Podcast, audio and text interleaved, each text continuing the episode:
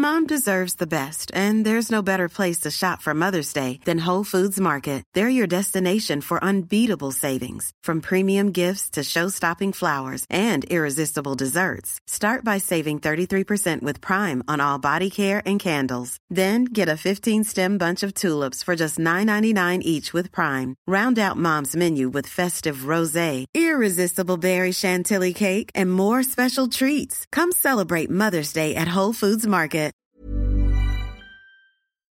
We just have too much stuff that's being produced. Bienvenue dans Onward Fashion, le podcast des solutions business pour une mode durable. Je suis Victoire Sato, cofondatrice de The Good Goods, le premier média francophone sur la mode responsable. Sur ce podcast, je reçois des femmes et des hommes porteurs de solutions pour accélérer la transition sociale et environnementale de l'industrie de la mode. Je vous propose des outils tech, les conseils de marques engagées et de partager l'expertise d'entrepreneurs à succès. Ce podcast est conçu comme une bibliothèque de solutions concrètes, centralisées et immédiatement disponibles pour guider la mode dans son développement durable. Onward Fashion est diffusé chaque mardi sur toutes les plateformes d'écoute. Je vous invite à vous abonner à la chaîne ainsi qu'à notre newsletter business, disponible sur thegoodgoods.fr, pour œuvrer avec nous au reset de cette industrie. Bonne écoute En avril 2021, cela fera 8 ans que le Rana Plaza s'est effondré, libérant avec lui la voix de millions de travailleurs du vêtement et appelant à la révolte des centaines de milliers d'indignés partout dans le monde. Si ce mal peut apparaître nécessaire, il stigmatise aujourd'hui un pays dont les efforts sont réels et mesurables pour améliorer la sécurité et les conditions de travail dans les manufactures. En 2020, le secteur du textile et de l'habillement représente 11% du PIB du Bangladesh et 96% de ses exportations globales. Depuis 2013, le nombre d'usines est passé de 5000 à 3000, fermées entre autres après que les marques occidentales s'en soient détournées pour non-conformité. Les audits et les certifications se multiplient, et jusqu'ici la productivité du pays est peu égalée. Dans le troisième épisode d'Onward Fashion, que je vous invite à réécouter, on questionnait la légitimité du Made in et sa signification chez les marques à distribution internationale. Alors, que signifie Made in Bangladesh en 2020 Quelle est la responsabilité des marques dans la transition des pays devenus brutalement les usines du monde il y a 30 ans? Faut-il changer notre regard en tant que consommateur Et si oui, comment? Pour en parler, je reçois Alice Esteva, chef de produit et ancienne merchandising manager à Dakar. Bonne écoute Bonjour Alice. Bonjour Victoire. Est-ce que tu peux te présenter s'il te plaît? Ouais, alors j'ai 29 ans. Donc aujourd'hui, je suis en France et de retour en France après avoir passé 5 ans euh, en Asie où j'ai travaillé et étudié euh, dans le secteur textile. En termes de formation, moi j'ai au début un parcours plutôt classique, que je suis allée au lycée, filière générale, j'ai fait euh, une prépa éco, une école de commerce, et ensuite j'ai un petit peu bifurqué euh, parce que j'étais passionnée de textile en fait depuis que j'étais ado. ma grand-mère faisait beaucoup de couture, donc c'est elle qui m'a appris pas mal de trucs. Et pendant mon, mon cursus d'école de commerce, j'ai fait tous mes stages en fait dans le textile dans, différentes enseignes, à commencer par, euh, Somewhere, euh, qui malheureusement n'existe plus aujourd'hui, mais qui était euh, un petit peu la, dans la première vague des marques un peu éco-responsables qui voulaient proposer un, un peu plus haut de gamme avec des matières naturelles, etc., etc. Du coup, suite à tout ça, j'ai décidé de faire une école de mode et donc un cursus qui m'a permis d'étudier le stylisme, le, modélisme, le design textile et un petit peu la technologie textile. Et cette école, je l'ai faite en Inde, à Bangalore, pas par hasard du tout, parce que euh, lors de mon séjour Erasmus à la fin de mon école de commerce, euh, en fait j'étais en Inde également.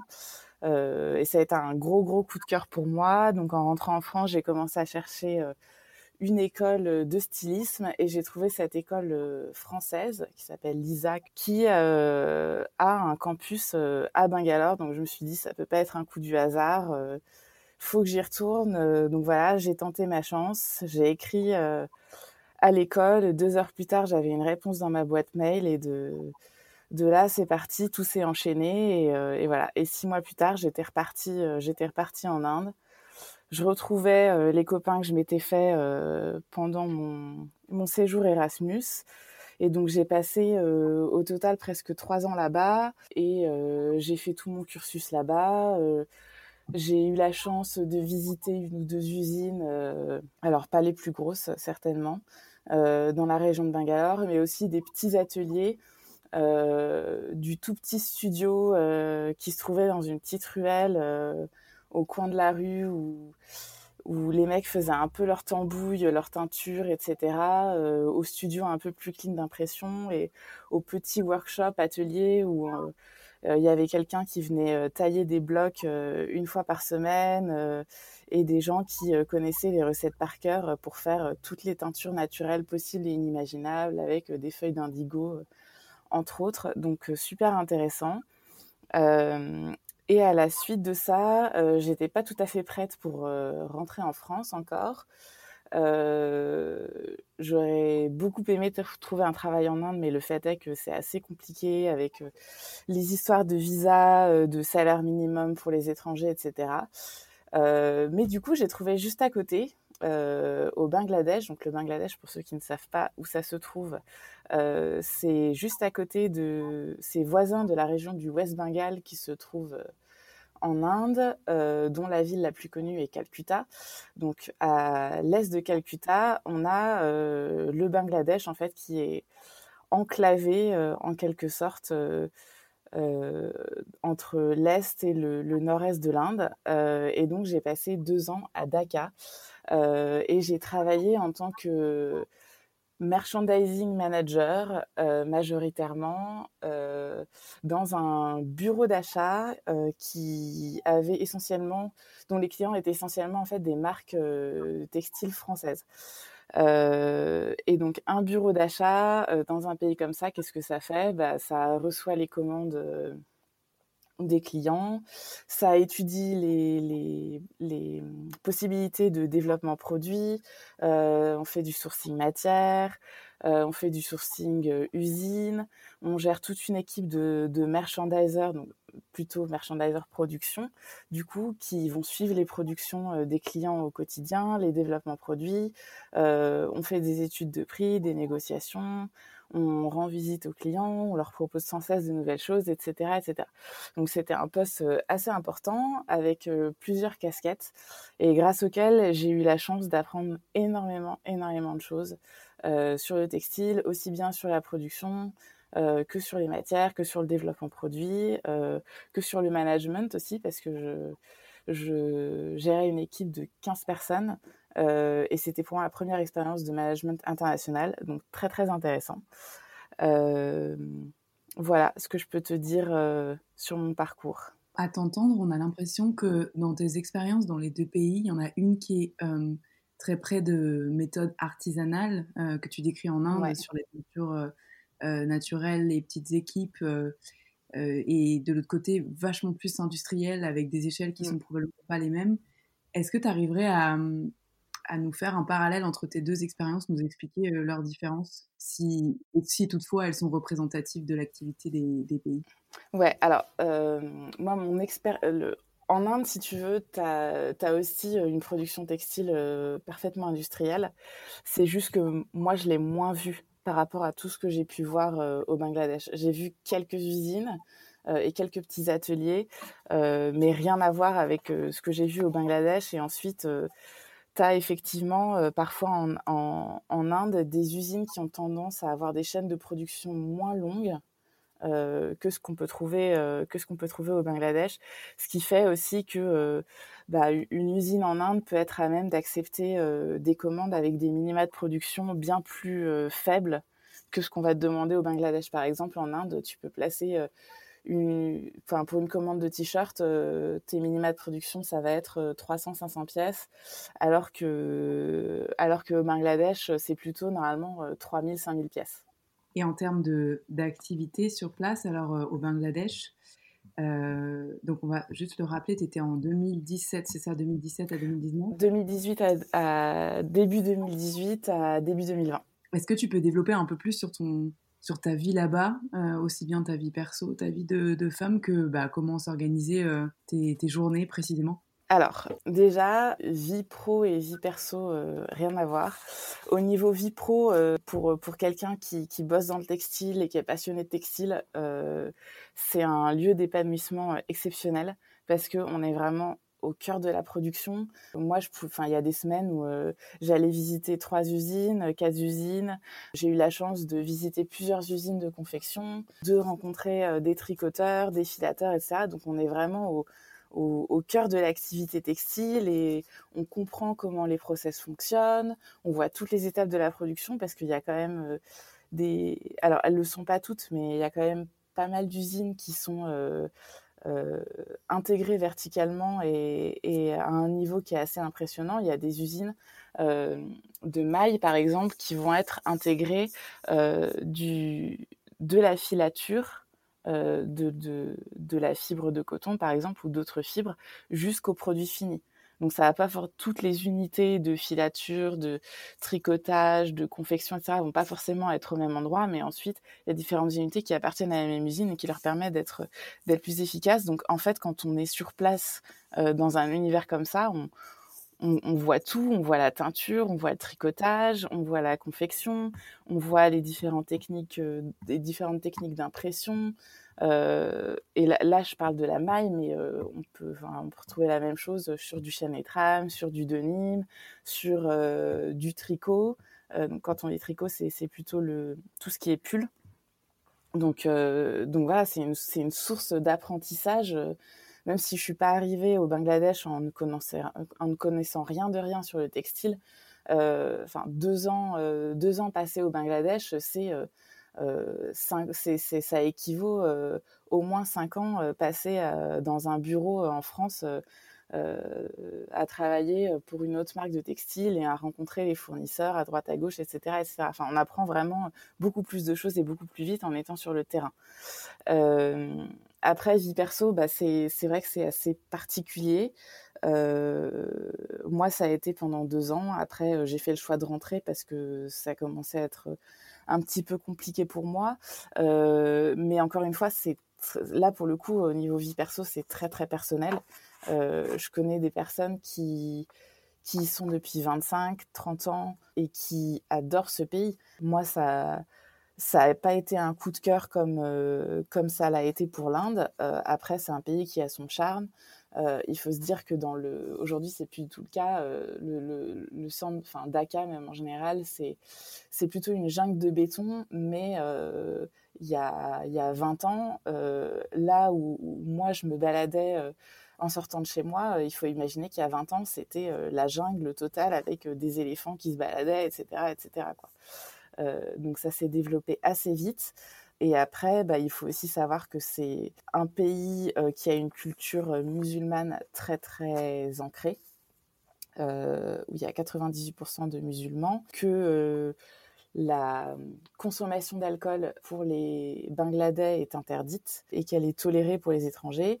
Mais euh, dans les restaurants, euh, il n'y a pas de vente d'alcool, il n'y a pas de bar, il n'y a pas. Donc voilà, au niveau vie sociale, euh, c'est pas c'est pas comme en France, quoi. C'est pas comme en Europe. C'est même pas comme certaines villes d'Inde où on peut vivre une vie assez similaire à ce que à ce qu'on peut vivre en Europe en termes de, vie sociale, de sortie, etc. Donc voilà, c'est différent. Euh, moi, je le savais en y allant, donc c'était pas c'était pas une surprise.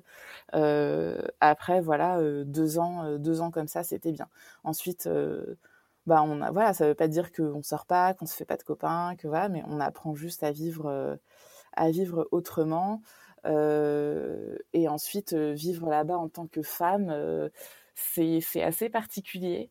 c'est sûr que il y a, y a, certains pays d'Asie où la j'ai pas envie de dire que la place de la, place de la femme n'est pas bien assise parce qu'il faut quand même rappeler que le, le premier ministre du Bangladesh, qui est du coup la première ministre, est une femme et que la, leader du parti euh, opposé, euh, donc en fait, il, se c'est tout le temps un petit peu la, guerre entre les deux partis politiques au Bangladesh, mais la leader du parti opposé est aussi une femme. Euh, mais bon, c'est vrai que quand on se balade dans la rue, qu'on est une femme à peau claire, bah, on se fait remarquer, on se fait regarder, que on peut pas, on peut pas se balader les épaules dénudées, on peut pas se balader en petite jupe, en petite robe, etc. Donc il faut un petit peu respecter la culture locale. et voilà, moi ça a été pendant deux ans. Après j'étais contente de de retrouver un peu plus ma liberté, ma condition de femme en, rentrant en France. Tu as mentionné la, jungle de béton comme si ça s'était développé super vite et de façon un peu anarchique en termes urbains. En tout cas, c'est comme ça que je l'entends. Est-ce que tu, tu sais l'historique du pays par rapport à son industrialisation textile Parce que grosso modo, si tu me dis il y a une vingtaine d'années, donc ça coïncide avec, euh, allez, c'est plus, c'est peut-être une trentaine d'années, mais la délocalisation massive en France et la, l'ouverture des, des, frontières euh, pour exporter sa prod. Ouais, alors, euh, je ne pourrais pas te donner l'historique précise. par contre, ce que je peux te dire, c'est que, en fait, le Bangladesh faisait avant partie de l'Inde avec le Pakistan. Euh, le, Pakistan s'est ensuite euh, séparé de l'Inde euh, suite au, départ des colons britanniques. Et ensuite, donc il, faut voir que le, Pakistan s'est situé plutôt au nord, voire un petit peu à l'ouest, quand on regarde la carte de l'Inde, et le Bangladesh est situé tout à fait à l'est. donc on avait un territoire qui s'appelait le Pakistan, en fait, avec deux entités territoriales euh, qui, euh, de, manière euh, terrestre, physique, ne communiquaient pas et étaient, séparées par l'Inde. Donc en 1971, après plusieurs années de un peu de, bataille, etc., le Bangladesh a finalement gagné son indépendance. et donc ça, 1971, bah, c'était il y a 50 ans, quoi. Donc finalement, c'est pas, enfin, quand on regarde nous euh, le temps qu'il nous a fallu euh, en Europe euh, suite aux différentes guerres, aux différents conflits, pour qu'on fasse notre révolution industrielle, notre révolution textile et qu'on soit là où on en est aujourd'hui en 2020, ben, en 50 ans, évidemment, le pays s'est développé de manière exponentielle parce que l'ouverture des frontières est allée de plus en plus vite, la circulation des informations, des personnes, etc., est aussi allée de plus en plus vite, et que le, les autres euh, pays euh, environnants, euh, notamment la Chine, avaient déjà fait leur révolution textile et que le, prix des produits finis commençait à devenir un petit peu trop cher pour les marchés occidentaux euh, alors que, à, cause de l'augmentation en fait, euh, principalement du coût de main d'œuvre, alors que, euh, on va dire que le, Bangladesh était encore un, pays entre guillemets plus vierge, on va dire.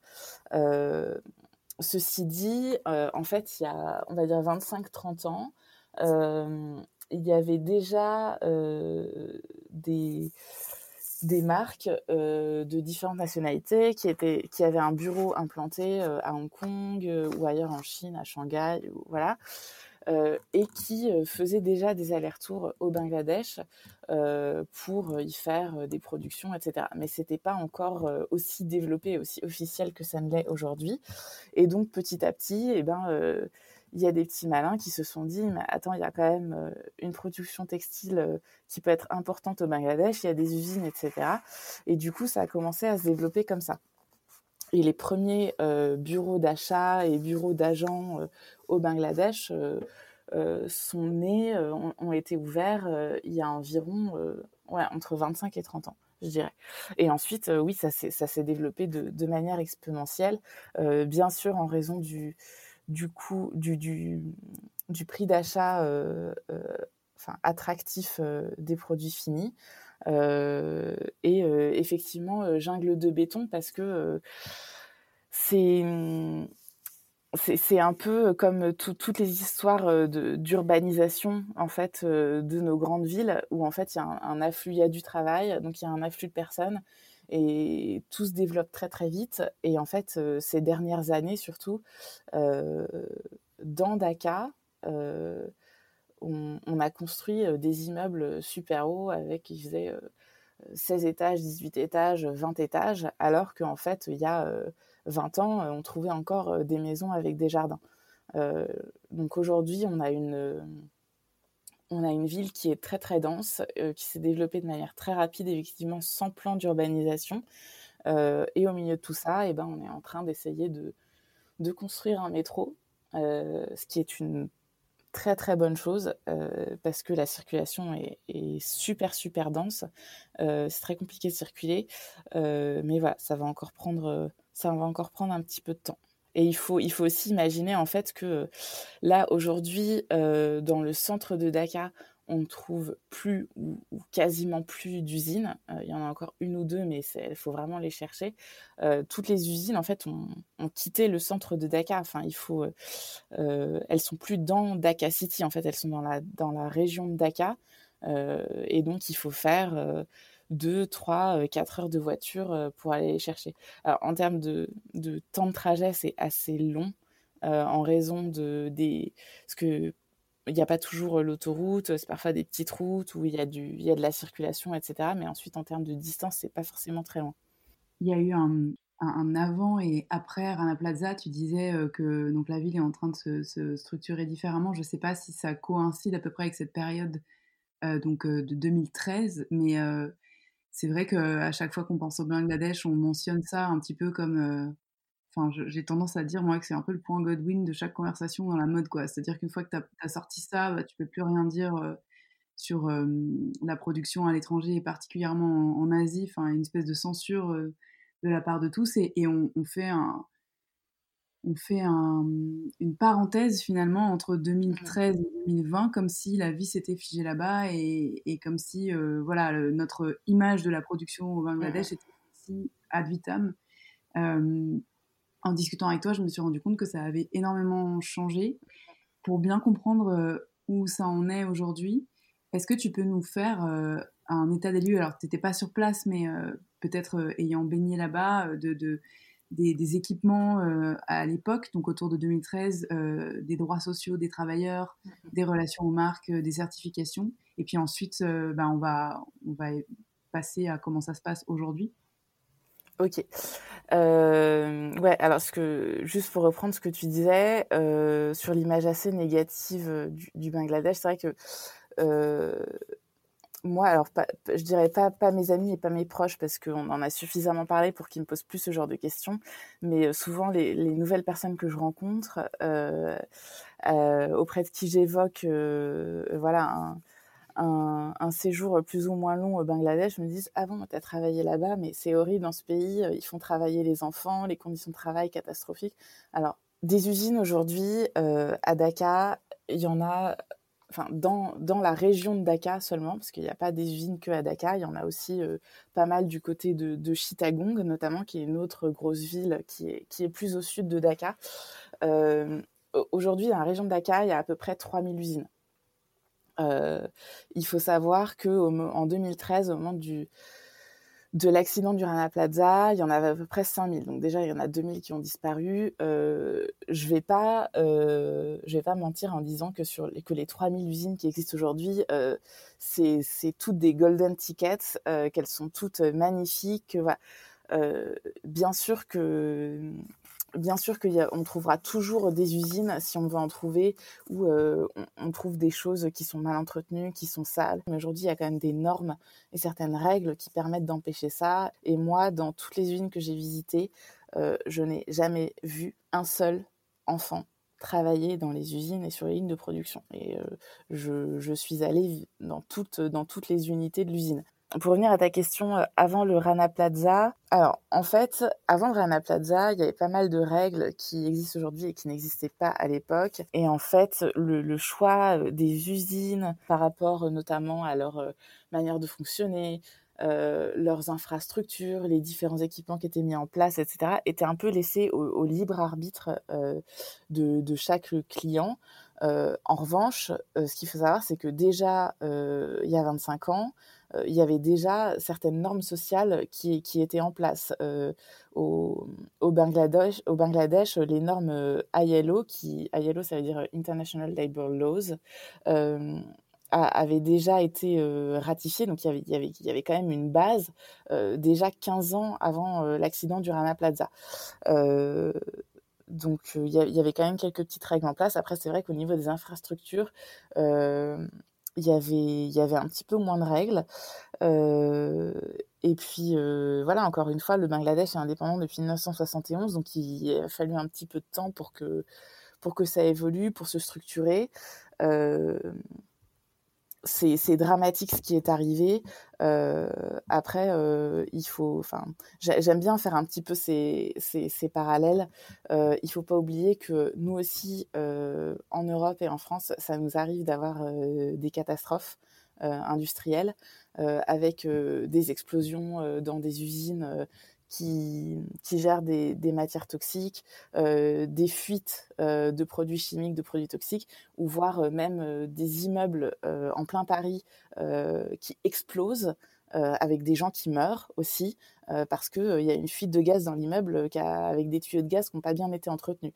Donc donc c'est clair que c'est dramatique. Moi, ce que, ce que j'aime bien dire, c'est que finalement, même si c'était une catastrophe, ça a quand même été un mal pour un bien parce que ça a poussé cet accident un peu à un, éveil des consciences en se disant, en fait, on, ça a poussé en fait à la, responsabilisation des marques où en fait, bah, le fait d'avoir leur nom affiché parce qu'on avait retrouvé des étiquettes de Zara, H&M et autres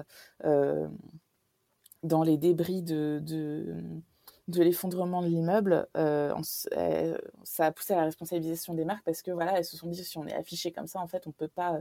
Aujourd'hui, on, est à une époque où les informations euh, euh, circulent rapidement, euh, peuvent être accessibles à tous, donc euh, on a un devoir de, responsabilisation, puis surtout de, protéger notre image, etc. Et euh, au-delà de, de l'image des marques, en fait, il y a eu une vraie prise de conscience qu'on devait, euh, qu'on devait produire un petit peu mieux et, faire euh, plus attention à, la manière, euh, à la manière dont on achetait.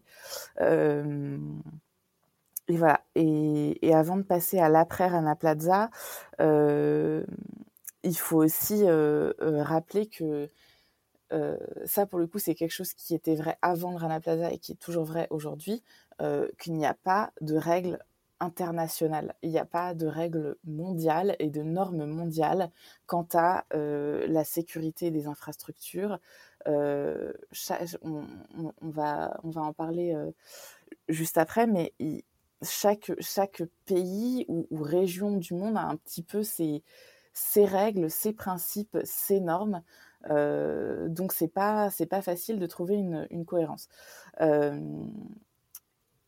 Après le Rana Plaza, euh, qu'est-ce qui s'est passé? Il y a deux euh, collectifs euh, qui ont été créés, un collectif américain et un collectif européen. Donc le collectif américain s'appelle Alliance et le collectif européen s'appelle Accord. Donc ces collectifs qui avaient quelques normes communes, mais globalement évoluaient un peu chacun de, leur côté, ont mis en place des règles euh, sur la sécurité des infrastructures dans les usines, les différents équipements à mettre en place, euh, des euh, davantage de normes sociales en lien avec avec le gouvernement au Bangladesh notamment et avec le BGMEA qui veut dire Bangladesh Garment Manufacturers and Exporters Association. Donc aujourd'hui c'est un peu ce bureau-là au Bangladesh qui régit sur plusieurs, euh, sur plusieurs sujets, notamment sur euh, les salaires minimums dans le textile, parce que oui, il y a quand même un salaire minimum dans le textile au Bangladesh qui est réévalué tous les 3 à 5 ans. Euh, et donc, en lien avec le BGMEA, ces instances, alliances et accords sont venus euh, mettre en place différentes règles. Donc aujourd'hui, enfin moi en tout cas, ça, a été mon ça a été mon expérience. Euh, j'ai pas travaillé, enfin toutes les marques avec lesquelles j'ai travaillé euh, demandaient comme prérequis, comme premier prérequis avant tous les autres, que euh, l'usine ait ratifié et signé le, les, les, règles de accord. C'était un, must et un incontournable. Et, et, pour les marques américaines, c'est pareil. elles demandent que, que, les usines aient ratifié Alliance. et en fait, ces collectifs, qu'est-ce qu'ils ont servi à mettre en place en plus de, de tous, les, tous les équipements, la sécurité des infrastructures? Alors, c'est c'est euh, des normes euh, dont je, je, je, ne connais pas euh, les, les, noms et les numéros par cœur, mais euh, c'est des normes qui commencent toutes par ISO quelque chose, etc. Donc c'est quelque chose qui, est bien, bien structuré aujourd'hui, que des, normes qui existent auxquelles on peut se référer. Et en plus, ils ont mis en place avec les marques tout un système d'audit qui fait aujourd'hui que bah, y a quand même des, contrôles qui ont lieu régulièrement. un audit aujourd'hui, il est valable pour une durée de 1 à 2 ans en fonction de, de l'organisme d'audit, du type d'audit qui est pratiqué, euh, de si, euh, si l'usine a un bon historique de bons résultats, ben voilà, l'audit va être valable deux ans, on va la laisser tranquille. Euh, si on voit que bah, elle commence à être aux normes, mais qu'avant il y avait un, historique un peu plus chaotique, ben, l'audit va, va, être valable un an et un an après il va falloir refaire un audit. Et, et parfois, euh, bah, il arrive évidemment que l'audit soit pas validé, et il arrive aussi que parfois il y ait des points critiques, euh, comme par exemple, euh, je dis n'importe quoi, les heures supplémentaires ne soient pas ne soient pas validées. Du coup, dans ce cas-là, on, on, essaye de fonctionner en bonne intelligence, donc on met pas l'usine en difficulté en lui disant voilà l'audit n'est pas validé, du coup c'est fini, on arrête de travailler avec toi du jour au lendemain. non, ça c'est pas possible parce que bah, euh, en général, quand ça, quand ça, ça se passe, il y a quand même déjà des, commandes en cours, des commandes à venir, etc. Et on ne peut pas mettre l'usine en difficulté parce que l'idée, c'est aussi que ce soit un, partenariat. Hein. Ce n'est pas euh, les marques qui viennent euh, dicter toutes leurs règles et, et dire oui, non et, et tout prendre et, tout prendre en partant. c'est un partenariat, donc évidemment, il faut, il faut aussi un petit peu protéger les usines. Euh, et du coup, dans ce cas-là, on dit bon bah voilà, l'audit est valable six mois et euh, dans six mois, on, refait euh, une réévaluation et il faut qu'il y ait tel tel tel point de correction qui ait été appliqué d'ici six mois. Comment est-ce que selon toi, on, incite, s'il y a besoin de les inciter, les usines à aller chercher ces, labellisations, à, être soumises à ces audits Ça vient de la part des marques qui commandent, des marques européennes Est-ce que c'est une initiative d'elles-mêmes? Alors, déjà, euh, aujourd'hui, Accor et Alliance se sont retirés euh, du Bangladesh, mais ça, c'est très, très, très récent. Hein. Ça date, euh, Alliance, ça date de 2019, mi-2019 ou fin 2019, si je dis pas de bêtises. Et Accor, Accor c'est plus récent. Parce que moi, je me souviens fin 2019, j'y étais encore et il me semble qu'ils étaient, encore là. On a, avant que Alliance et Accor se retirent, il y a eu beaucoup de discussions. Euh, il y a pas mal de marques qui, étaient assez euh, sceptiques, qui avaient peur en fait que ça ne se passe pas bien si, si Accor et Alliance se, retiraient. Mais en fait, Accor et Alliance aujourd'hui, ils ont accompli leur mission qui était de, structurer, de, mettre des normes en place, euh, qu'il y ait des audits, etc. Et aujourd'hui, ces audits, ils se font. Les marques qui les pratiquent, ça fait partie de leur cahier des charges clients. avant de de ratifier, euh, euh, d'accepter de travailler avec une usine et de l'enregistrer dans leur système, ils vérifient que... Euh, alors avant, ils vérifiaient que, l'usine avait signé accord, ils vérifiaient quel audit ils avaient et surtout, ils vérifiaient que l'usine avait bien, avait bien validé l'audit auquel eux, auquel la marque se réfère. et aujourd'hui, ce, point-là sur les audits, il est toujours valable. Il est toujours valable. Donc, euh, Accor et Alliance, ils sont partis parce qu'ils ont accompli leur mission. Euh, aujourd'hui, la question des audits, elle, euh, ça va pas s'arrêter, ça va continuer. Et bien sûr, il faut que l'impulsion, elle doit venir des marques. elle doit venir des marques parce que même si le consommateur final il dit il essaie de trouver une information que ou qu'il y a des médias qui disent ah cette marque c'est pas bien elle fait pas auditer ses usines etc en soi, euh, nous, côté consommateur, on ne peut rien faire. Donc l'impulsion, côté audit, elle doit vraiment venir des marques parce que c'est elles qui gèrent la production. Euh, et il faut que, cette pression-là sur les, audits euh, soit maintenue. Après, aujourd'hui, les fondations, elles sont plutôt solides la pression dont je parlais, elle continue d'être là. Mais voilà, il faut continuer à, assurer ce suivi pour, euh, pour maintenir le niveau qui a été acquis et la progression qui a été acquise depuis 2013 et qu'on continue à progresser parce que pour moi, je, je, je, crois fermement dans le fait que le, progrès ne s'arrête jamais. Donc, même les usines qui ont l'air d'être parfaites peuvent toujours, toujours progresser. Et d'ailleurs, maintenant que que les usines sont plutôt, enfin qu'il y a pas mal d'usines qui sont vraiment très belles, bien équipées, solides, propres, à la pointe de la technologie, etc. La question qui se pose de plus en plus, et ça pour le coup, il y a pas mal d'usines au Bangladesh qui n'ont pas attendu les critiques, les critiques de l'Europe ou que la machine se mette en marche euh, au sein des, bureaux des marques occidentales euh, pour franchir le pas. Euh, donc la, tendance à venir, c'est de se mettre au vert avec de plus en plus d'éléments pour limiter l'impact sur l'environnement parce que bah, évidemment les personnes qui les personnes qui, qui, sont propriétaires de ces usines et qui les gèrent, etc., elles ont, elles ont un business derrière, ça c'est sûr, mais enfin, il y en a, pas mal pour lesquels aussi ça, reste leur pays. Donc, on, voit très bien comment ça s'est passé en Chine.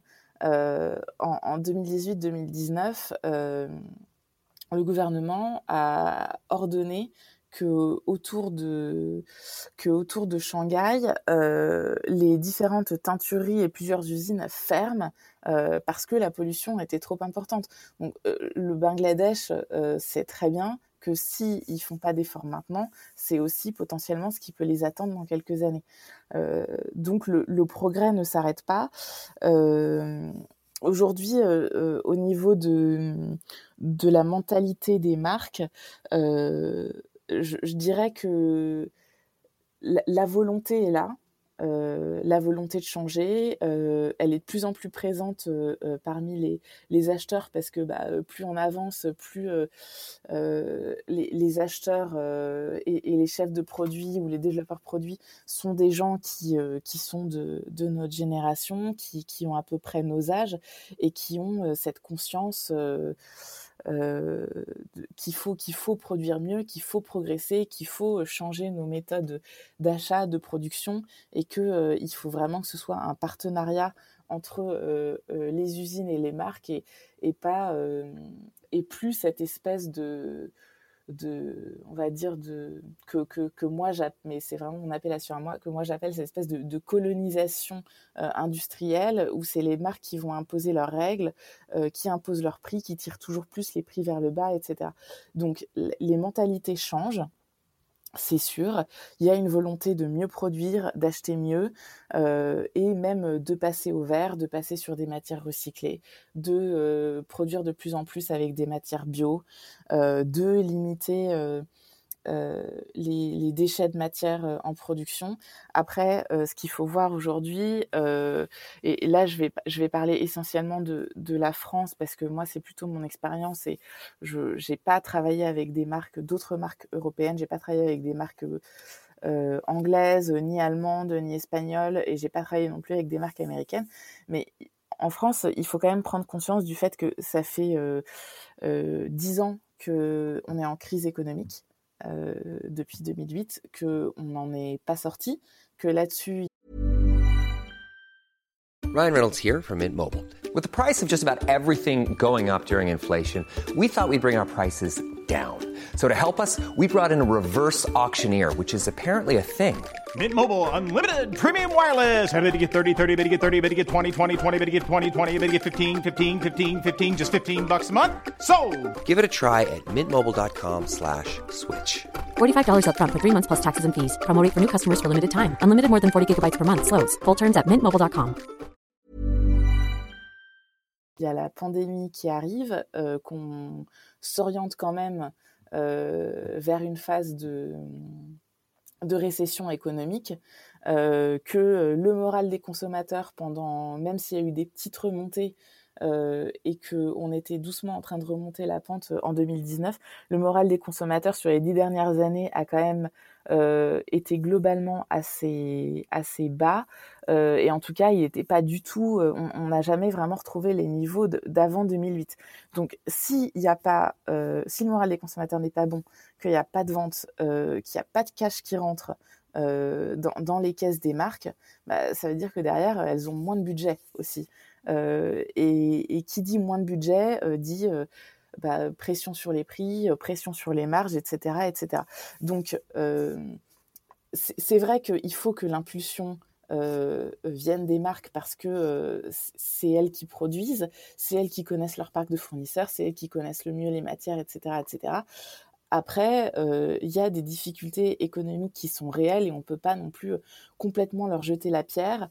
Euh, et aujourd'hui, on a aussi, il faut aussi prendre en compte le, consommateur final dans ses décisions et, dans, ses points de vue il y a beaucoup de consommateurs qui disent bah, euh, quand on fait des sondages, euh, je dis n'importe quoi, 70%, 90% qui seraient prêts euh, à acheter mieux, à acheter plus vert, à acheter des matières plus naturelles, etc. etc. Et en fait, quand on leur montre l'impact prix que ça aurait, que ce soit du, du, made in Bangladesh ou du, made in, in ailleurs, hein, bah, il y en a peu qui sont prêts à transformer leur intention en achat concret. Euh, donc, il y a une vraie éducation euh, en, plus de, l'éducation euh, des marques, parce qu'aujourd'hui, il y a encore des il y a encore des, marques, même alors que c'est des personnes qui travaillent en textile depuis très très très longtemps, qui considèrent que le made, le made in Bangladesh, c'est un peu pourri et que surtout, faut pas y aller, etc. etc. Donc il y a une éducation des marques à faire, euh, mais au-delà de ça, en fait, il y a une éducation euh, énorme euh, à faire au niveau des consommateurs, aussi bien sur les origines des produits. Donc, Made in Bangladesh, ça veut dire quoi? Made in China, ça veut dire quoi? Made in India, ça veut dire quoi? Made in France, ça veut dire quoi? Alors, il y a des personnes qui, en entendant ça, je pense, vont hurler. mais moi, je trouve que ça n'a aucun sens euh, d'avoir un produit made in France si on a juste euh, découpé la matière euh, et cousu le produit en France, alors que la matière, elle a été tricotée, que le coton, il, a été cultivé en Inde, filé en Inde et tricoté en Inde. Pour moi, ça, ça n'a aucun sens. surtout au niveau empreinte carbone, ça n'a absolument aucun impact. dans ce cas-là, autant produire au plus proche de, de, de, la source de la matière première et de, alors que euh, surtout qu'il y a des usines euh, euh, là-bas et des ateliers qui, maîtrisent très bien ce, genre de ce genre de matière. Donc il y a vraiment un, travail énorme d'éducation des consommateurs à faire. leur expliquer bah, la provenance des produits, leur expliquer telle matière, telle fibre, euh, ça veut dire quoi C'est fabriqué comment Comment a, été fabriqué le produit Est-ce que la matière vient d'un pays différent euh, que, le pays où il a été confectionné, donc coupé et cousu Comment euh, la, matière, comment elle est créée De quelle fibre elle provient Comment est-ce qu'elle est cultivée Pourquoi est-ce que telle matière, ça coûte plus cher que telle matière Etc. etc. Combien de consommateurs aujourd'hui euh, comprennent pourquoi un coton bio, ça coûte plus cher qu'un coton normal? Bah, euh, déjà, sans parler euh, de, prix, de coûts, etc., un coton, alors ça, je pense qu'il y a pas mal de gens qui savent, un coton, un coton bio, c'est pas pas cultivé dans le même champ ou dans la même parcelle. ensuite, le coton bio, une fois qu'il est ramassé, à aucun moment, que ce soit la fleur de coton ou le produit fini, il doit entrer en contact avec des produits non bio. Euh, j'aime bien faire, ce, parallèle-là parce que ça fait un peu partie de, mon vécu, de mon expérience en Asie. C'est exactement euh, comme quand euh, dans, les pays d'Asie, on vous dit bah, là c'est la, la cuisine euh, pour les plats euh, pour les plats végétariens et là c'est la cuisine pour les plats non végétariens. Et faut pas qu'il y faut, faut pas que ça se touche faut pas qu'il y ait de communication entre les deux. Les tout ce qui est euh, pour la cuisine non végétarienne ne, ne doit absolument pas entrer en contact avec ce qui est pour la cuisine végétarienne. Sinon c'est contaminé. Bah, pour le coton bio c'est pareil. Donc à partir du moment où le coton il est cultivé dans un champ de coton bio, ensuite il est ramassé séparément, il est trié séparément, il est filé séparément, et, et une fois qu'il il est tricoté séparément, euh, pas sur les mêmes machines, pas sur les mêmes lignes de production, etc., que, le coton conventionnel, et une fois que la matière elle est tricotée euh, et que euh, le produit qu'elle doit être coupée, encore une fois, ça se fait sur une table euh, qui est réservé pour les produits en coton bio. Et pareil, pour la confection, ça se passe sur des lignes de production avec des machines et des lignes qui sont réservées à la production bio. Et ensuite, pareil pour euh, tout ce qui est stockage des matières, euh, stockage des marchandises, etc. etc. Donc tout ça, bah, ça a un coût parce que ça veut dire des, des espaces de stockage supplémentaires dans les usines, des lignes supplémentaires dans les usines, etc. etc. former des personnes. et et, en plus, en plus de ça, et, euh, c'est très bien que, ça existe, il faut des certifications. Et ces certifications, bah, euh, c'est les usines qui les payent et du coup euh, également, les marques dans, le prix, d'achat des produits. donc voilà, tout, tout ça, tout ça, c'est pas gratuit. On, on, voudrait avoir du coton au même prix que le coton bio, ben c'est pas possible. C'est pas possible. Voilà. Euh, et, je, crois fermement euh, au fait qu'une éducation plus importante du consommateur permettrait de d'opérer le le shift en fait euh, dans les mentalités et dans les habitudes de consommation et de comprendre que ben en fait en, ok, au lieu d'acheter son t-shirt 15 euros ou 20 euros, ben on, va l'acheter peut-être 30 euros, mais peut-être que c'est un t-shirt qui aura un meilleur impact sur l'environnement ou un t-shirt qui sera confectionné dans des meilleures conditions, qui sera de meilleure qualité, qui va durer plus longtemps mais tout ça, si, c'est pas expliqué et que le consommateur, on lui présente juste le produit en magasin avec le prix en lui disant c'est super, c'est du coton bio, euh, bah, le consommateur qui a besoin d'un t-shirt et qui se dit bon bah ok, euh, j'en ai un, il y a juste marqué bio dessus, il va me coûter 30 euros et l'autre, euh, il n'y a rien marqué du tout, mais c'est du coton, c'est quand même cool, il coûte 20 euros, bah, il va prendre le t-shirt à 20 euros. dans son budget, ça rentre plus facilement, c'est c'est un choix qui est plus rationnel, qui est plus logique, etc., etc. Il y a que, euh, il y a que les gens qui, disent, qui, qui, vont être vraiment les amoureux du bio et qui vont dire ah le bio c'est super, euh, qui vont, euh, qui vont faire le choix du coton bio. et je dis ça pour le coton bio, mais en fait aujourd'hui, bah, il faut éduquer les consommateurs sur le lin, qu'est-ce que c'est, pourquoi est-ce que ça coûte si cher. tous les avantages qu'il y a derrière, le polyester recyclé, qu'est-ce qu'il y a derrière, euh, enfin, toutes ces, choses-là, en fait. Et, il faut se rendre compte que, le, le, made in, en fait, euh, bah pour certains, c'est un gage d'éthique, d'engagement social, de qualité, etc. Euh, oui et non. en fait, ça, dépend de, des conditions dans lesquelles ça a été produit, ça dépend de la, provenance de la matière, etc. Et, et j'espère vraiment que, dans les années à venir, euh, les, marques vont faire ce, travail-là, que, certaines, certaines marques ont, déjà amorcé, euh, de publier davantage de contenu sur Instagram pour éduquer les, les consommateurs, de mettre euh, bah, des, plus d'étiquettes, des petites choses sur leurs produits.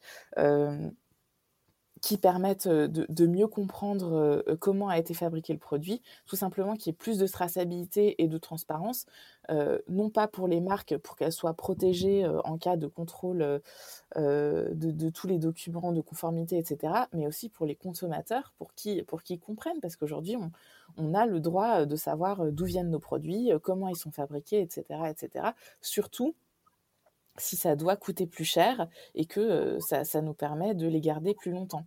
Je, reviens sur la question de, du coût et de la répartition du coût de certification parce que tu l'as mentionné rapidement, mais ça c'est aussi un, peut-être un frein et quelque chose qui, en tout cas moi, me semble pas particulièrement juste. On est d'accord qu'aujourd'hui, les audits, les certifications, le, le coût est, est mmh, uniquement adressé aux, usines en fait. C'est les, les, usines qui supportent tous les coûts. Alors après, euh, il, faut, il, faut, bien dissocier euh, le, coût des audits et le coût des certifications. Euh, quand une usine obtient la certification bio, alors bien sûr, quand la, certification, elle n'est pas à vie, elle a une date d'expiration.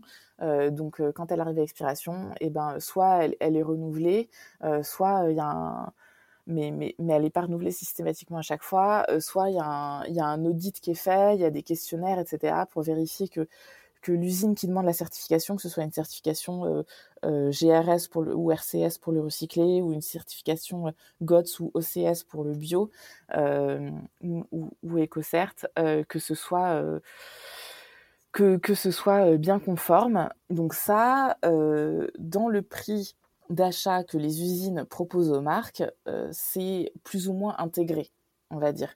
Alors, le, prix des audits d'une certaine manière, il, il, est intégré parce que les patrons d'usine, ils sont pas fous. Hein. Ils, ils, font pas, euh, ils font pas de la confection euh, juste, euh, juste parce que c'est sympa, parce qu'ils sont passionnés de textile, etc. Non, derrière c'est un business pour eux. Donc moi j'y étais pas, donc l'impact sur les prix je l'ai pas vu.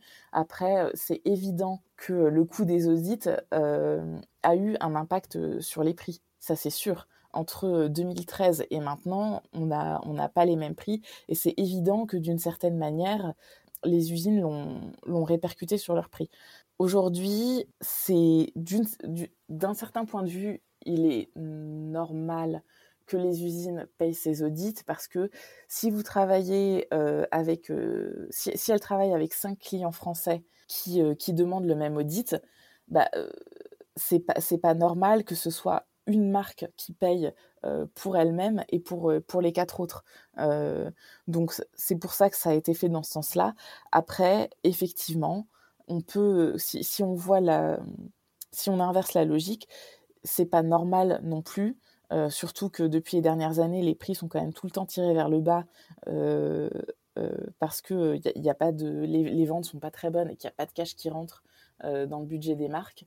Euh, et euh, de ce point de vue-là, effectivement, euh, c'est c'est pas très logique que que ce soit tout le temps les usines qui payent et surtout que bah, il faut repayer parfois tous les ans, parfois tous les deux ans, et que là, pour le coup, moi, pour, pour, pour l'avoir vu, quand il y a un audit qui est, qui est effectué, bah, d'une saison à l'autre ou d'une année à l'autre, ça, c'est quelque chose qui n'est pas du tout pris en compte euh, dans les target price qui sont donnés par les marques lors des négociations. Euh, euh, si on passe d'un coton à un coton bio, les marques vont dire là bon bah ok je comprends, il faut il faut rallonger un petit peu. Par contre, s'il y a eu un audit, c'est on va répondre à l'usine ah bah non ça ça fait partie de tes charges, c'est toi qui gères, moi ça doit pas impacter mon prix. donc effectivement il faut moi je je suis pas forcément d'accord avec cette logique et surtout en fait ce qui ce pêche euh, beaucoup aujourd'hui euh, dans cette logique de, négociation de prix etc c'est que en fait il y a de comme les budgets sont de plus en plus tight euh, il y a de moins en moins de marques ou, ou d'acheteurs. En fait on, voyage avec des équipes de plus en plus réduites qui se déplacent sur les lieux de fabrication euh, parfois, les, et, comme le parc fournisseur est de plus en plus, parfois plus en plus grand, bah, en fait, les négociations, les rencontres avec les fournisseurs, elles ont lieu à, un endroit, euh, dans un pays d'Asie euh, où tout le monde vient, et les, les, marques vont plus voir les usines, quoi. Alors, pas toutes, hein. Dieu merci, il y en a encore qui se déplacent, qui vont dans les usines, qui, qui voient les évolutions, qui comprennent comment ça marche, etc., etc.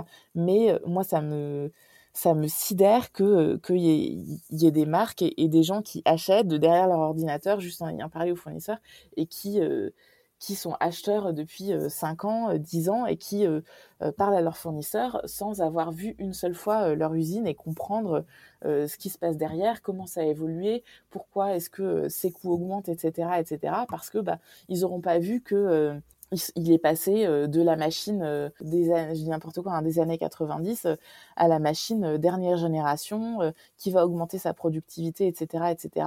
Mais avant que avant que c'est un impact positif sur sa productivité, ben ça va avoir un impact euh, euh, sur ses coûts parce qu'il faut qu'il la rentabilise avant d'avoir de réelles économies d'échelle. Et, ça, c'est quelque chose qui n'est pas toujours pris en compte. Donc, en fait, il y, a énormément de, paramètres qui, qui rentrent en compte. Et c'est vrai que moi, je trouve pas ça très logique que je trouve ça très bien hein, que, les, que les marques demandent de plus en plus de transparence, de traçabilité, etc. C'est, c'est un boulot qui est énorme, qui, sur lequel on a encore du, chemin à faire et qui prend énormément de temps. Mais euh, voilà, c'est pas très logique qu'elles demandent tout ça et qu'en même temps, euh, bah, il y en a qui se, qui se déplacent même pas euh, sur les lieux de production et qui, qui comprennent pour, comprendre, pour comprendre comment ça marche. Quoi. C'est, c'est, en, fait, en fait, ensuite, on, on, se retrouve à demander, quand, quand on fait pas ça, euh, on se retrouve à demander des choses impossibles aux usines, on ne comprend pas les prix euh, et on entre dans des espèces de négociations euh, tendues parce qu'on se dit bah non mais en fait c'est le fournisseur, il veut juste lui il, veut juste gonfler sa marge et du coup et du coup c'est pour ça qu'il me propose un prix comme ça. Et moi j'ai j'ai vu j'ai vu parfois passer des des, des, target price euh, où je me suis dit mais mon dieu mais euh, d'où ça sort quoi? Enfin ça sert à rien de, de continuer à, avancer dans cette direction parce qu'en fait c'est des, des, prix qu'on n'atteindra jamais même au Bangladesh bah, parce que euh, il y a des choses qui ont changé depuis 20 ans, depuis 15 ans.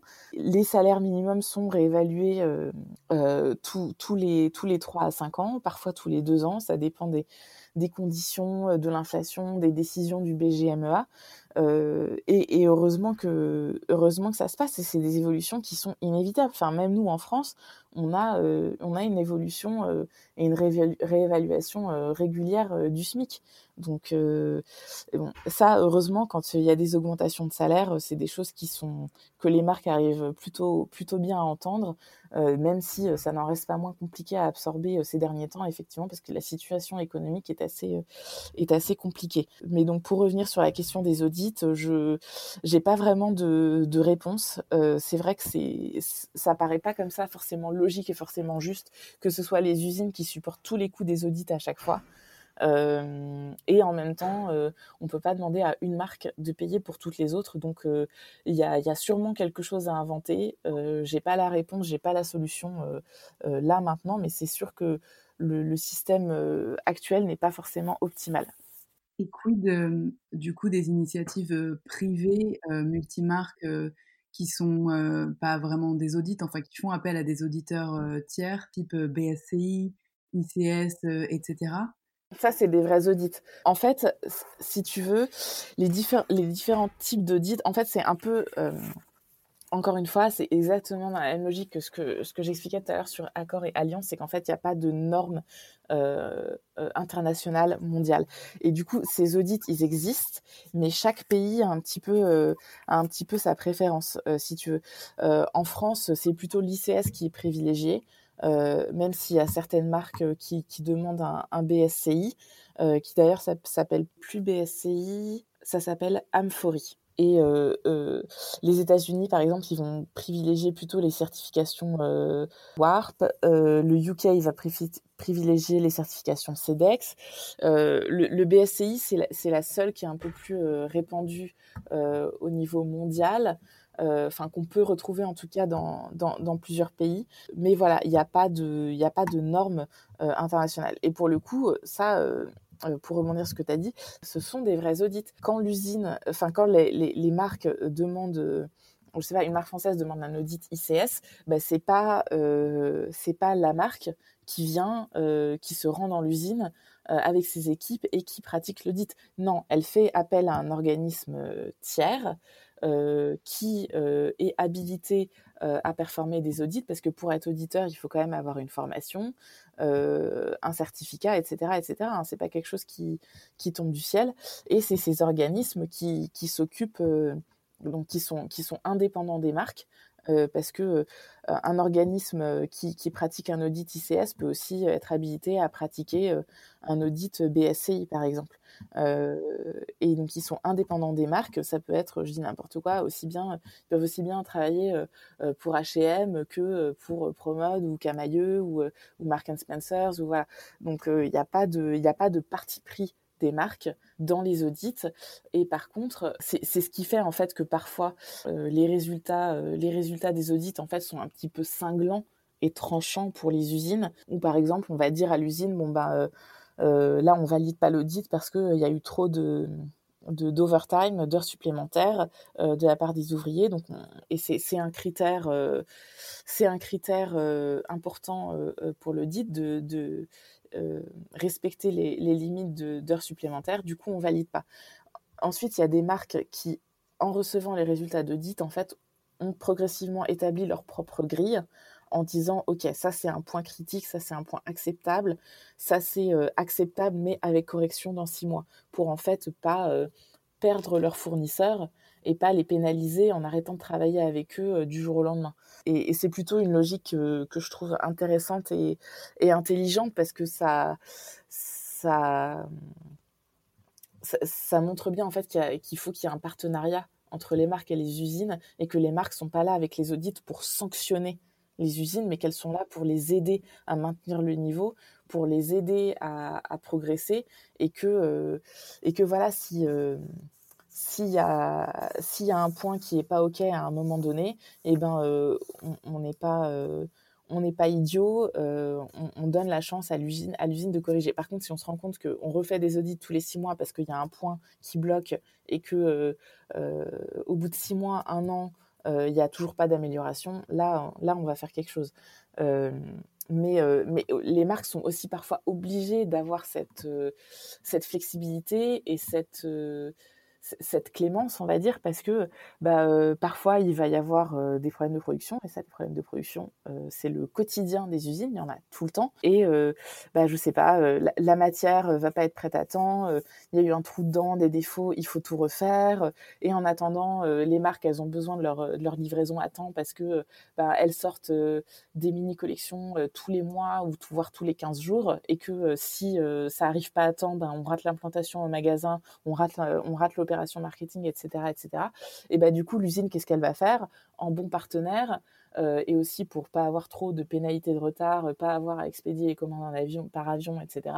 Et ben, elle va euh, faire travailler euh, ses équipes un petit peu plus pour pouvoir livrer les marques à temps aussi parce que parfois les marques mettent la pression et disent je bah non je peux pas décaler ça va pas se vendre nan, etc etc et du coup ben c'est s'il y a une pression de la part des marques elles sont aussi un petit peu obligées d'avoir cette cette, cette clémence sur certaines normes. Alors là, je parle de clémence, mais sur les, heures supplémentaires. Euh, ensuite, quand il y a des points bloquants euh, ou des points critiques qui sont pas respectés, comme par exemple des portes coupe-feu qui qui fonctionnent pas ou des, extincteurs qui sont pas à leur place ou qui fonctionnent pas, euh, là, il faut que il faut que ce soit remplacé immédiatement, évidemment, parce qu'il en va de la sécurité des employés de l'usine donc voilà, il faut que tout ça, il faut que ça, reste en bonne intelligence et pas dans une logique de, surveillance et de, de sanctions permanentes.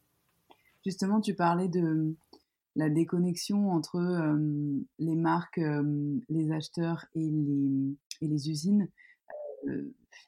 et, je pense que ça fait partie des, clés de résolution de ce que tu viens d'évoquer.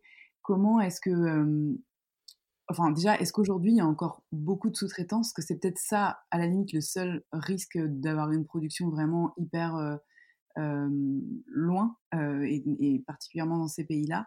Est-ce qu'il y a beaucoup de sous-traitance Comment est-ce que, par exemple, c'est possible que, bon, c'est le cas de la Chine, mais on découvre encore aujourd'hui, en 2020, des situations comme les Ouïghours et que les marques se défaussent en se disant Bah oui, mais c'était mon rang 3 et j'étais pas au courant? euh, à qui ça revient en fait la responsabilité de s'informer sur la chaîne? Alors, tout dépend de ce que l'on appelle la sous-traitance. À partir du moment où une usine n'est pas 100% verticalement intégrée, elle est obligée de sous-traiter. Euh, alors des usines en Chine, il y, en a sûrement, euh, parce que ça, enfin logiquement, je, dirais ça. Après, moi, je n'ai pas visité d'usine en Chine, donc je vais pas m'avancer là-dessus. Mais au Bangladesh, oui, comme je disais tout à l'heure, il y a des usines qui sont verticalement intégrées, qui ont euh, euh, leur filature, leur unité de tricotage, leur unité de coupe et confection, leur unité de teinture, leur unité d'impression, etc. etc. Tu as des usines qui vont pas avoir de filature et d'unité de tissage ou tricotage, donc qui vont être obligées de sous-traiter. Et en fait, quand on dit sous-traiter, bah, euh, euh, non, elles, elles sous-traitent pas. En fait, elles vont acheter la matière à quelqu'un d'autre. Euh, ce qui en somme, quand, on remet les choses à plat comme ça, ça semble logique. Ou parfois, après, il y, a des usines qui vont, qui vont tricoter la matière, mais elles vont pas avoir d'unité de teinture ou elles vont pas avoir d'unité d'impression. Bah, elles vont sous-traiter à, une, à un autre fabricant, une autre usine qui va avoir les savoir-faire et les équipements pour le faire. Mais ça, c'est normal c'est sinon on pourrait on pourrait pas avoir de chaîne de production on pourrait pas produire on pourrait pas faire tout ce qu'on fait aujourd'hui là où, je pense que ce que toi t'entends par par sous-traitance c'est quand il y a, y, a, quelque chose qui est une production qui est déléguée et c'est là c'est dans ce cas-là que ça va pas c'est quand il y a une production qui est déléguée à, une autre à une autre à un autre fabricant donc plutôt pour tout ce qui est confection, etc. Alors que c'était possible de le faire dans l'usine qui a été choisie et, ratifiée par, par la marque, dans une optique de, de gratter un petit, peu, un petit peu sur les marges et de rentrer un petit peu mieux dans ses frais. je pour la Chine, euh, alors quand on, quand on dit fournisseur de rang 3, euh, euh, c'est vrai qu'on on commence à remonter un petit peu plus. je ne vais pas blanchir complètement les marques parce que à partir du moment où on produit euh, on a une responsabilité sur la chaîne de production et euh, il faut qu'on on fasse la lumière sur toute la chaîne de production, il faut remonter les chaînes de production, il faut progresser dans la traçabilité, euh, dans cette logique de transparence, etc. Après, encore une fois, c'est un travail de longue haleine. Évidemment que c'est aux marques euh, de euh, poser les bonnes questions, euh, de se renseigner, etc., etc. Ensuite, c'est vrai que si, si l'usine, si le fournisseur ment et que on s'en rend compte après, bah oui, malheureusement, ça peut arriver. Ensuite, c'est aux marques de prendre les bonnes décisions et pour le coup d'arrêter du jour au lendemain la production en disant c'est hors de question que ça se reproduise et on veut plus travailler avec tel tel tel partenaire. C'est aux marques de dire bah, on veut pas travailler avec telle telle telle matière ou avec des fibres, des fils ou des matières ou des usines qui sont situées dans telle région, des, matières qui ont telle provenance parce que on sait qu'il y a un danger, on sait qu'il y a des choses qui se passent pas bien, euh, et que nous, euh, notre, euh, dans notre cahier des charges, dans notre éthique, dans nos principes, ce n'est pas possible. Comme par exemple, c'est le cas aujourd'hui avec le coton d'Ouzbékistan, il y a plusieurs marques qui disent qu'elles ne souhaitent pas travailler avec du coton d'Ouzbékistan parce que bah, au niveau éthique et social, il y a des choses qui sont, qui sont questionnables dans la culture du coton en, Ouzbékistan. donc voilà, aujourd'hui, il faut que faut, euh, il faut faire la même chose avec, euh, avec les Ouïghours euh, en Chine. mais c'est c'est aux marques d'interdire et de dire, dire non. ensuite, encore une fois, bah, moins on se rend sur place, plus c'est compliqué de savoir. là, si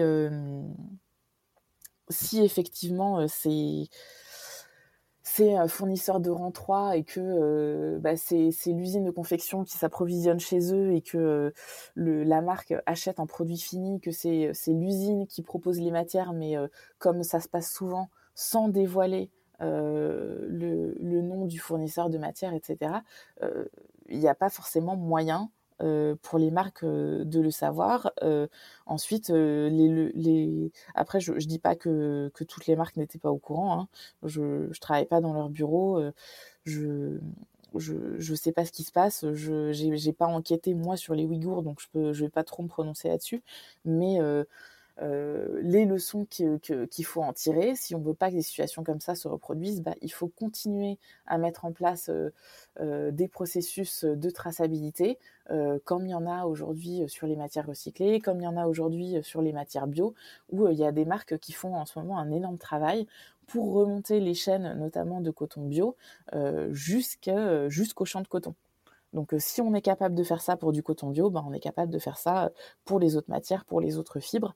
Mais euh, c'est euh, si vous devez faire ça pour si, si, on doit faire ça sur toutes les matières, toutes les fibres avec lesquelles on travaille, quand vous voyez le nombre de références qu'une marque sort par saison et, et, encore plus par an, c'est un travail monumental à faire et ça, ça, ça prend du temps. Est-ce que tu peux pour finir peut-être sur une, note positive, mmh nous parler de finalement ce pays, le savoir-faire qu'il a, ce que, ce que l'activité industrielle textile représente en termes économiques d'emploi et, d'histoire, et qui fait que peut-être, enfin finalement, c'est un pays dont on ne sait pas détourner et avec lequel on décide de continuer encore à travailler pour des bonnes raisons, j'imagine. Alors, la situation euh, euh, au Bangladesh, elle a un petit peu évolué parce que là, si, on regarde un petit peu euh, les chiffres, le, secteur du textile et de l'habillement au Bangladesh, aux alentours de 2013-2014, donc au moment du, de, l'accident du Rana Plaza, ça représentait un peu plus de 14% du PIB du Bangladesh. Aujourd'hui, cette part, elle est tombée à 11%. Euh, un peu plus de 11%, euh, pour plusieurs raisons. Parce qu'il y a d'autres euh, secteurs qui se sont davantage développés, notamment le, le secteur tertiaire, avec notamment la microfinance et tout ce qui est l'informatique. donc, mais, mais, voilà, 11%, ça reste quand même une part euh, importante pour le textile dans, dans l'économie, euh, l'économie et le secteur industriel du Bangladesh. Euh, et, et, surtout, ce qu'il faut regarder, et là c'est un chiffre qui va être plus, plus parlant, au niveau des exportations du, du, pays, le textile représente 80% de ses exportations. Euh, c'est-à-dire euh, à peu près, enfin si on prend les chiffres de 2019, 32,9 milliards de dollars euh, pour l'année. Donc c'est quand même pas rien, ce qui montre quand même que c'est un, c'est un, c'est un secteur qui, qui, est, qui est très important pour ce pays. Et, et, pourquoi est-ce qu'on s'en est pas détourné? Alors bien, bien sûr parce que en termes de, de coûts et de prix d'achat, c'est c'est un pays qui a euh, un, lieu de production qui a une attractivité euh, importante euh, par rapport à des pays, à d'autres pays d'Asie comme, comme la Chine par exemple. et et ensuite, si on veut comparer, alors en Asie, il y a d'autres pays dans lesquels la production textile coûte moins cher sur certains produits. par exemple, au Myanmar euh, ou même parfois euh, au Cambodge, etc.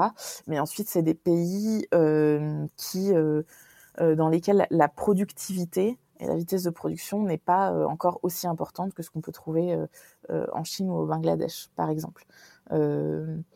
je, c'est les seuls, enfin d'un point de vue production, achat, etc. C'est un peu les les points majeurs parce que je je ne vais pas te dire que euh, euh, tous les acheteurs adorent le Bangladesh parce que c'est un pays super sympa, etc., etc. parce que c'est un pays qui est absolument magnifique, il y a, des choses à voir, euh, mais le tourisme n'y est pas très développé, donc ça va, ça va pas être les raisons.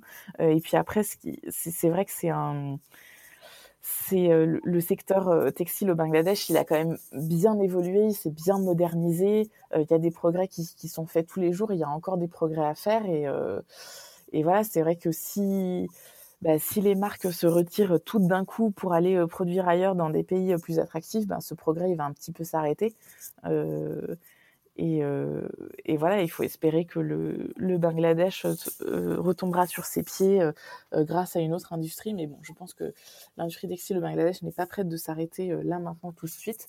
et il y a encore des choses qui, qui progresse. Il y a euh, de plus en plus de d'usines qui essayent de se mettre au vert euh, avec euh, par exemple je sais pas des, techniques de lavage sur les denims qui soient qui soient moins polluantes qui utilisent de moins en moins d'eau comme par exemple les machines ozone etc ou le laser mais bon ça ça fait un, petit moment que que ça existe il y a aussi des initiatives de, de recyclage de matières locales qui qui existent où en fait ils mettent euh, les, différentes usines mettent en vente sur le, sur le marché local en fait leur, euh, euh, leurs déchets matières suite à la coupe des différentes pièces, qui sont ensuite triés par couleur une fois que c'est mis sur le, sur le marché local. Et, et les marques, enfin, il y a certaines usines qui vont acheter ça pour ensuite broyer et concasser par couleur les différentes petites, petites pièces de matière. Et enfin, je, je, je, résume hein, très rapidement. et en faire en fait de, de nouvelles fibres, du coup recyclées, qui vont être euh, mélanger avec des fibres vierges pour en faire une nouvelle matière. Donc il y a quand même des choses qui se passent, il y a du progrès, il y a, y a voilà, il y, en, a encore à venir. Euh, et c'est vrai que, voilà, il faut quand on, produit euh, au Bangladesh, et eh ben, il faut y aller, il faut visiter les usines, il faut voir ce qui se passe sur place pour, pour bien comprendre, rencontrer les fournisseurs, parce que bah, eux, ils sont sur place, ils, ils, c'est leur quotidien, donc ils ont plein de choses à nous apprendre. enfin, après, je dis les fournisseurs, mais ça peut être aussi, euh, ça peut être aussi euh, les, les, les, bureaux de liaison, les agents, etc., euh, les agents de clients qui, qui, aident, qui aident les marques à gérer leur production sur place. Alors, j'ai une dernière petite question. si tu pouvais choisir avec une petite baguette magique n'importe quel segment, alors euh, les usines, euh, les marques, euh, les consos, les institutions, la législation. Qu'est-ce que tu ferais pour transformer positivement cette industrie? Je pense que je, transformerais des choses sur le plan environnemental. Parce qu'au niveau social, il y a quand même pas mal de choses qui sont mises en place. et, et, là, le, vrai progrès et qui bénéficierait à, tout le monde euh, et qui, rendrait pas mal de consommateurs euh, heureux, c'est de voilà un coup de baguette magique de d'opérer le switch euh, dans, dans, toutes les productions sur des matières plus naturelles, plus recyclées, plus bio, etc. et que du coup on ait déjà atteint le plus de productivité, plus d'économie d'échelle sur ces matières pour que ça devienne plus abordable et qu'on ait des productions plus plus vertes et, et des produits de meilleure qualité. Très bien. Merci infiniment Alice, c'était hyper intéressant. Je pense que je peux te retenir encore trois heures avec Et ben, belle continuation alors dans cette euh, nouvelle carrière euh, française et puis, euh, Merci bah, beaucoup. Les bouge positivement grâce à des interventions notamment comme la tienne. Salut. Merci pour votre écoute. Si vous êtes encore là, c'est peut-être que vous avez apprécié cet épisode. La meilleure façon de nous le faire savoir, c'est de partager ce podcast sur vos réseaux, par email ou de bouche à oreille, de laisser sur iTunes un commentaire 5 étoiles et de vous abonner à la chaîne sur la plateforme d'écoute de votre choix.